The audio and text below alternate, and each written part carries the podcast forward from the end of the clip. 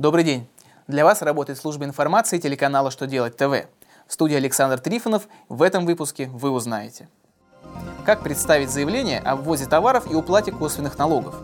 Что изменилось в порядке создания адвокатских организаций? Какие привилегии при уходе в отпуск получили родители детей-инвалидов? Итак, о самом главном по порядку –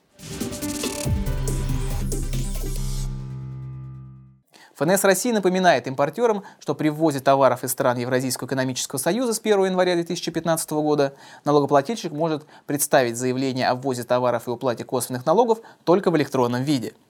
В этом случае заявление должно быть направлено в налоговый орган через оператора электронного документа оборота по телекоммуникационным каналам связи и подписано усиленно квалифицированной электронной подписью налогоплательщика. При этом обращаться в налоговую инспекцию для получения отметки на заявление налогоплательщику не нужно. При получении заявления налоговый орган сам незамедлительно сообщит импортеру о проставлении отметки на заявление или уведомит его об отказе в проставлении отметки. Президент России Владимир Путин подписал федеральный закон, который уточняет положения, касающиеся деятельности некоммерческих организаций, адвокатов, а также понятия адвокатских образований и адвокатских палат. В соответствии с законом НКО смогут создаваться в том числе в организационно-правовых формах адвокатских палат и адвокатских образований, являющимися юридическими лицами. То есть получается, что адвокатские палаты стали самостоятельной отдельной организационно-правовой формой НКО. Введена и новая организационно-правовая форма – адвокатские образования, являющиеся юрлицами. Ими признаются некоммерческие организации, являющиеся юридическими лицами и созданные в виде коллегии адвокатов, адвокатского бюро или юридической консультации.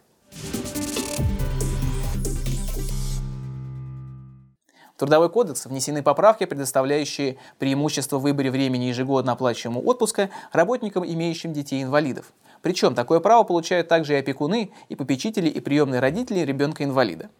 Установлено, что такая возможность будет предоставляться не одновременно маме и папе, а одному из родителей, опекунов, попечителей.